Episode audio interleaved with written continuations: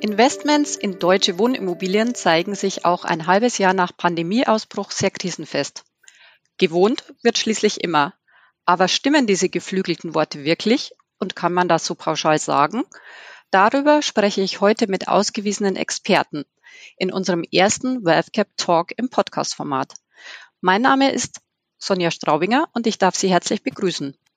Die Experten unseres heutigen WealthCap Talks sind Andreas Schulten, er ist Generalbevollmächtigter und Immobilienexperte des unabhängigen Immobilienanalysehauses Bulwiengesa und Sebastian Zierer, Leiter Research bei WavCap. Herzlich willkommen. Schön, dass Sie sich Zeit nehmen. Vielen Dank. Herr Schulten, sind Sie bereit für meine erste Frage? Ja, ich bin bereit. Wunderbar. Die deutschen Wohnimmobilienmärkte haben sich bislang in der Corona-Krise sehr wacker geschlagen. Überrascht Sie das? Ähm, mittlerweile nicht mehr. Wir sind ja jetzt im äh, Spätsommer, Herbst von 2020. Äh, das bahnte sich eigentlich relativ früh an. Äh, zu Zeiten des Lockdowns im März, April äh, war das noch nicht so ganz klar, was eigentlich passieren würde. Ähm, die Frage auch, es gab ja die Mietmoratorien, ob man da wirklich auch die deutschen Mieter in einer solchen Krise hätte stützen sollen. Das hat sich zum Glück alles als nicht nötig erwiesen. Und ich sage mal, seit Mai, Juni überrascht uns das nicht. Ähm, und jetzt schauen wir mal, wie das in den nächsten Monaten tatsächlich auch weitergeht. Sebastian, im Allgemeinen gelten Wohnimmobilien als krisenfestes Investment.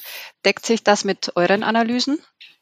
Ja, Sonja, wenn man so auf die auf die vorangegangenen Krisen geschaut hat, dann waren Wohnimmobilien im Großen und Ganzen da eigentlich fast immer vergleichsweise robust. Das liegt schon an so geflügelten Worten wie das immer gewohnt wird. Ähm, für uns als Investmentmanager ist natürlich auch Diversifikation gerade in volatilen Zeiten, schwierigeren Zeiten ein wichtiges Schlagwort. Wohnen und Wohnportfolios sind naturgegebenermaßen kleinteiliger. Ähm, das macht sie natürlich auch da krisenfester. Ähm, wichtig ist aber neben der Mieterstruktur, dass man auch die Diversifikation auch auf unterschiedliche Städte, Lagen und Standorte überträgt. Bulwin Geser beobachtet ja quasi ja seit Jahrzehnten die deutschen Immobilienmärkte, Herr Schulten. Wie haben sich deutsche Wohnimmobilien in früheren Krisen entwickelt? Immer so resilient, wie es jetzt zumindest überwiegend den Anschein hat? Ja, Frau Straubinger, das ist des Pudels Kern, diese lange Sicht. Ähm, wir gucken tatsächlich seit Mitte der 70er Jahre auf die deutschen Immobilienmärkte und sagen dann auch immer, die eigentliche Krise des deutschen Wohnimmobilienmarktes lag so zwischen 1993 und 2005. So knappe 15 Jahre ich persönlich nenne das immer die Mehltaujahre für die deutschen Immobilien, nicht nur für die Wohnimmobilien, auch für die Gewerbeimmobilien. Und da kommt auch unser regional- äh, und volkswirtschaftliche Expertise äh, sehr ins Spiel. Ähm, Bill Clinton hat mal gesagt, it's the economy, stupid. Die Frage ist immer, wie gut geht es der Wirtschaft? Und bevor, also nach der deutschen Wiedervereinigung und bevor äh, Gerhard Schröder äh, Agenda 2010 ausgerufen hatte, hatte Deutschland ja wirtschaftlich wirklich Probleme mit hohen Arbeitslosenquoten, hohen Lasten in den Sozialsystemen. Äh, der nicht funktionierende Staat oder ja, mühsam sich verraffelnde, der hat auch den Wohnimmobilienmarkt sehr stark beeinträchtigt. In der Zeit hatte Deutschland eine nur stagnierende Wertentwicklung bei Wohnimmobilien, wo äh, alle anderen äh, Länder, USA, Spanien, Großbritannien, Frankreich, äh, steigende äh, Preise und Mieten hatten. Nur Deutschland und Japan waren die Länder, die eben nicht einen, Wertzuwachs erwiesen. Und wir sagen, das ist das Thema. Also es muss dem deutschen Staat und dem deutschen Wirtschaftssystem gut gehen. Dann wird es auch dem deutschen Wohnimmobilienmarkt gut gehen. Mhm. Sebastian, du hast es ja schon angesprochen, man muss stärker differenzieren nach Standorten, Mikrolagen und Teilsegmenten. Welche Art Wohnung wird sich denn deiner Meinung nach in der Krise und auch langfristig am Markt behaupten können? Ja, ich finde grundsätzlich, um an das, äh, das anzuschließen, was der Andreas Schulden gerade gesagt hat, ist äh, mit der Wirtschaft, das liegt natürlich auf der, auf der Hand, ne? also sich als erstmal die wirtschaftlichen Rahmenbedingungen anzuschauen, die dann natürlich direkt auf das Thema Arbeitslosigkeit äh, auch, auch niederschlagen und welche Löhne dann auch bezahlt werden. Ähm, das hat natürlich äh, direkten dann Impact dann auch auf Wohnen auf Mieten, die Mieten, die auch gezahlt werden können. Wir setzen ja grundsätzlich mit unserer äh, Philosophie Future Invest auf nachhaltig rentable Investitionsmöglichkeiten, also eher auf bezahlbaren Wohnraum ähm, in eher wachsenden äh, Städten. Hier sehen wir durchaus noch auch Potenzial.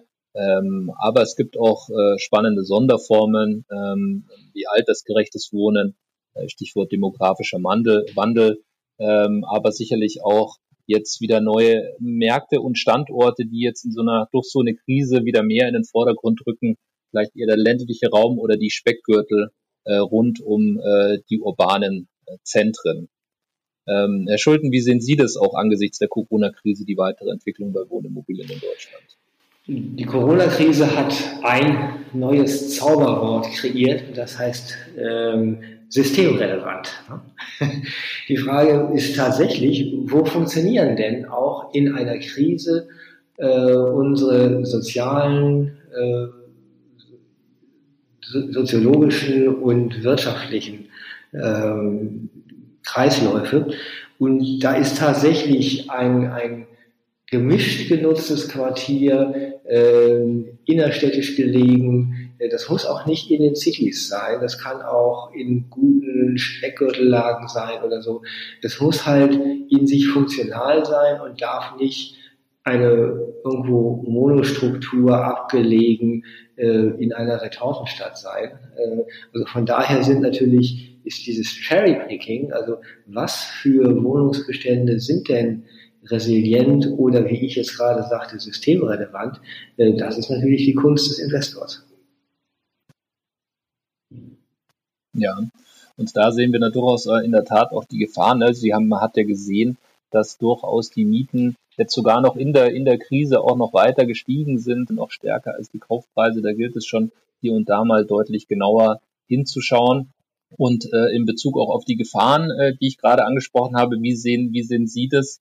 Ähm, es haben ja viele wirtschaftliche Experten jetzt auch darüber gesprochen, ob es vielleicht jetzt gerade in, im Herbst und Winter dann durchaus noch mehr Unternehmensinsolvenzen geben wird, da hat es durchaus Übergangsphasen geben, könnte das auch eine Gefahr für den Wohnimmobilienmarkt sein?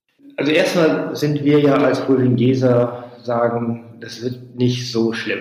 Ne? Äh, das hat aber auch eine Verantwortung trägt das dann mit sich, dass man auch schon auf die Risiken hinweisen muss. Und die Risiken sind äh, volkswirtschaftlich gesehen, das sagt hier Lars Feld aus dem Sachverständigenrat auch immer sehr genau, die Insolvenzen. Wir wissen nicht, welche Unternehmen noch in die Knie gehen werden. Äh, damit eventuell Beschäftigte entlassen werden, damit die Kaufkraft senken werden. Ähm, das sind so Strukturdaten, auf die natürlich Bulwingeser sehr, sehr genau achtet, auch in den unterschiedlichen Regionen, in den unterschiedlichen Branchen äh, in Deutschland. Berlin ist zum Beispiel so ein Thema, wo man sehr genau gucken muss.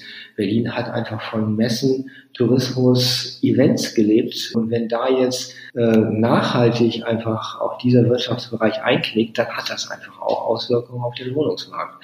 Und auch jeder Einzelne muss sich ja überlegen, ob er seine Kreditverpflichtungen auch wirklich erfüllen kann. Und da darf man auch nicht zu blauäugig in die Zukunft schauen, sondern muss nach wie vor alle Daten auch immer wieder genau überprüfen. Siehst du das auch so, Sebastian? Ja, in der Tat. Äh, es geht eben darum, auch mit, äh, mit Augenmaß zu, äh, zu agieren. Wie wir schon angesprochen haben, ist eben der Natürlich, die Wirtschaft ist, ist wichtig. Ähm, wenn, wenn, wenn es einen langer, länger anhaltenden wirtschaftlichen Abschwung gibt, dann haben die Unternehmen ähm, Probleme. Ähm, damit haben auch die Angestellten Probleme und das, das schlägt sich dann natürlich auch auf den auf den Wohnimmobilienmarkt nieder. Ähm, äh, wie angesprochen, äh, aktuell, und jetzt sind wir durchaus schon einige, einige Monate in dieser Phase, sehen wir gerade am Wohnimmobilienmarkt äh, noch kaum, äh, noch kaum negative Effekte, was, was Mieten und Kaufpreise betrifft. Ähm, es entstehen eher ein paar neue Trends. Ähm, und manche Dinge äh, nehmen, gehen vielleicht auch schneller. Und äh, klar, diese, diese Attraktivität äh, von, äh, von diesen gemischten urbanen äh, Zentren, die hat äh, auch, äh, auch meines Erachtens eher noch zugenommen. Die waren ja davor schon deutlich beliebt, sozusagen Live, Work, Play, also Arbeiten, Wohnen, Einkaufen ähm, und äh, Freizeitgestaltung in einem kleinen Umkreis mit einem eingeschränkten Kontaktpotenzial auch mit Menschen. Ähm, das ist, das war vorher schon gefragt und das, da hat, da hat die Krise vielleicht wie ein, wie ein Brennglas gewirkt, das durchaus noch weiter zu beschleunigen. Also das, denke ich, wird an Attraktivität sogar noch eher zunehmen. Ein Thema ist ja auch der Zuzug in große und attraktive Städte. Sie hatten es angesprochen, Herr Schulten, Insolvenzen steigen. Sebastian, glaubst du, es ändert sich dadurch was an dem Thema Zuzug durch Corona? Ich glaube nicht, dass es jetzt zu einem kompletten gegensätzlichen Trend kommt. Also wie schon angesprochen, es sind mehr so, die, so mehr diese Themen wie Abstand, ne, vielleicht auch äh, natürlich lieber ein Haus als eine, als eine engere Wohnung. Ähm, es geht auch um die Themen wie, wie Aufenthaltsqualität, die da natürlich mit reinspielen. Ähm, sehr, sehr viele, ähm, gerade Büroangestellte haben in den vergangenen Monat äh, Monaten viel von zu Hause gearbeitet, ähm, wo vielleicht der ein oder andere äh, noch gesagt hat, in meiner Wohnung bin ich ohnehin nur zum Schlafen. Das hat sich da deutlich geändert. Ähm, da ist man jetzt auch zum Arbeiten, ähm, da ist man jetzt, äh, verbringt man jetzt auch Teile seiner, größere Teile vielleicht noch seiner Freizeit. Deshalb glaube ich schon, äh, dass, äh, dass gerade Wohnen und die Qualität des Wohnraums weiter sehr, sehr wichtig sein wird.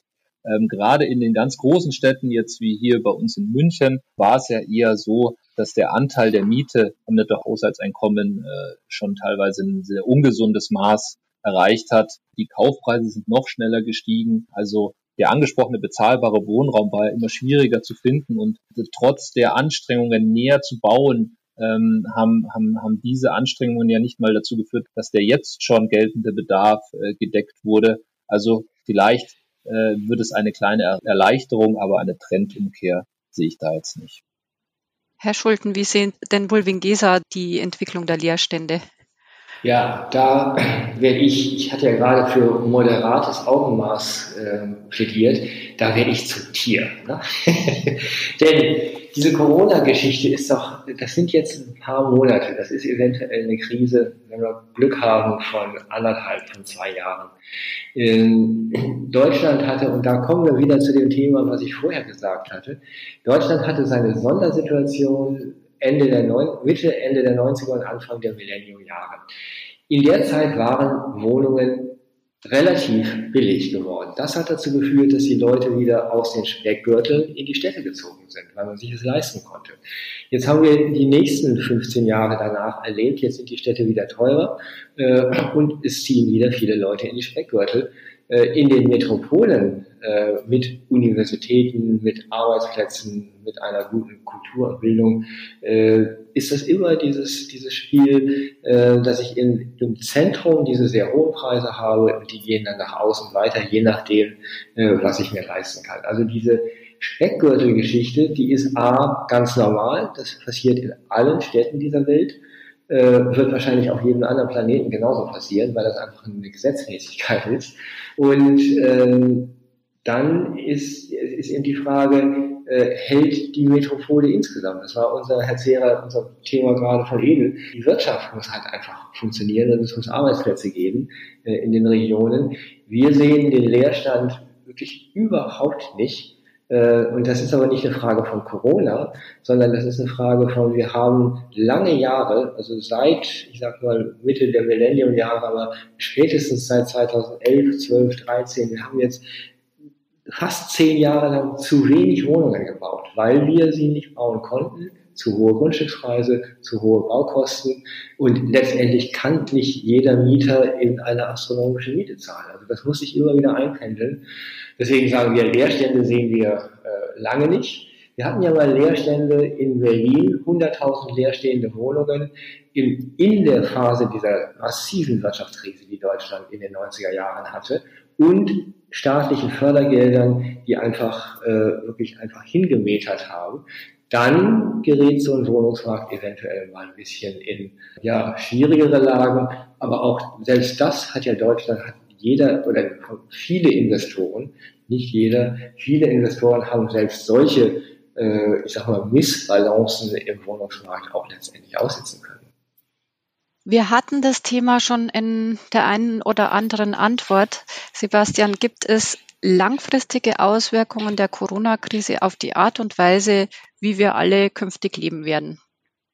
Ja, wenn ich, äh, wenn ich das wüsste, ähm, ein paar Themen hatten wir ja schon angerissen. Also ich denke schon, dass sich äh, diese, dass sich diese ja zeitlich befristete Krise, äh, Herr Schulten hat es angesprochen, vielleicht anderthalb Jahre, zwei Jahre vielleicht, mit den Auswirkungen, die sich danach noch ziehen, das, das wird vorbeigehen, aber ich glaube schon, dass es Auswirkungen darauf hat, wie wir leben und auch wie wir arbeiten. Ja, das, das sehen wir durchaus auch als große Büroimmobilieninvestor, dass das Thema Homeoffice und wie wird sich das weiterentwickeln, dass das eine große Diskussion ist. Geht viel darum, wie viel Flächenbedarf im Büro künftig gebraucht wird. Auf der anderen Seite gibt es da aber auch gegenteilige Effekte. Ich persönlich glaube schon, dass das Büro weiter auch der Zentrum, das Zentrum äh, des kreativen gemeinsamen Arbeitens sein wird. Aber es wird eben und das haben wir auch schon vor der Krise gesagt. Es wird eben mehr um Flexibilität gehen. Es wird, um, es wird flexible Konzepte brauchen, die eben auf neue Trends auch schnell reagieren können.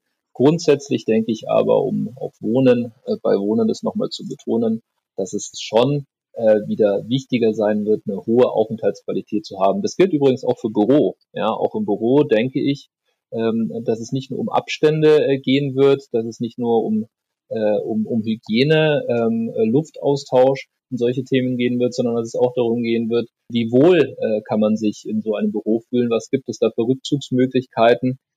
Ähm, und ich kann mir vorstellen, dass das ein grundsätzlicher Trend sein wird, der allerdings auch nicht kostenfrei ist.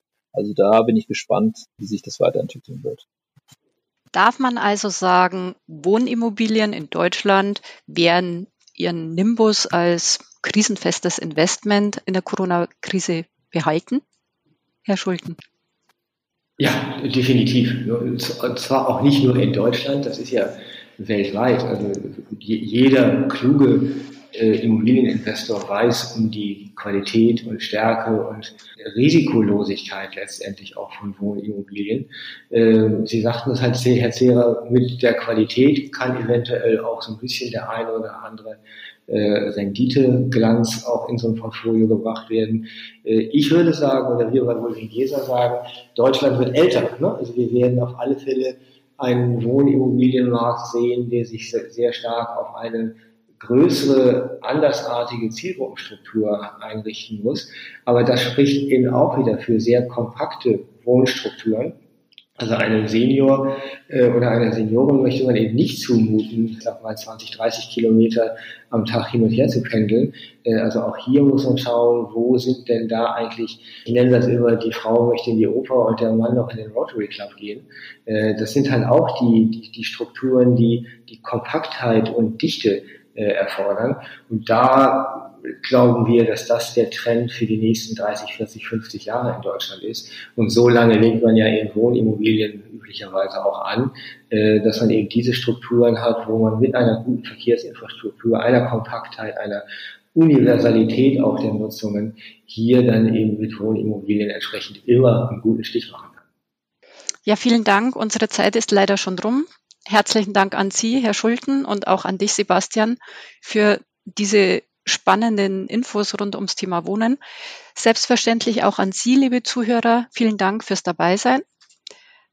Das war der WealthCap Talk mit Andrea Schulten von Bulwing Gesa und Sebastian Zehrer von WealthCap. Unser Thema heute war deutsche Wohnimmobilienmärkte in Zeiten von Corona. Danke und bis bald.